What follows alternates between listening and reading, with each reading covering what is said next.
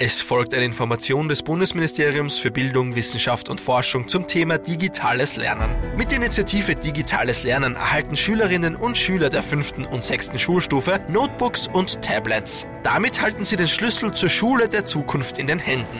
Digitale Endgeräte im Unterricht bedeuten unendliche Möglichkeiten für Kreativität, vernetztes Denken und abwechslungsreiches Lernen.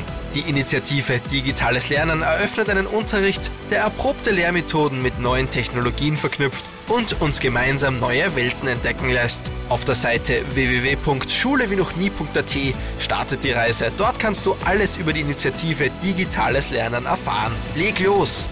Das war eine entgeltliche Einschaltung des Bundesministeriums für Bildung, Wissenschaft und Forschung.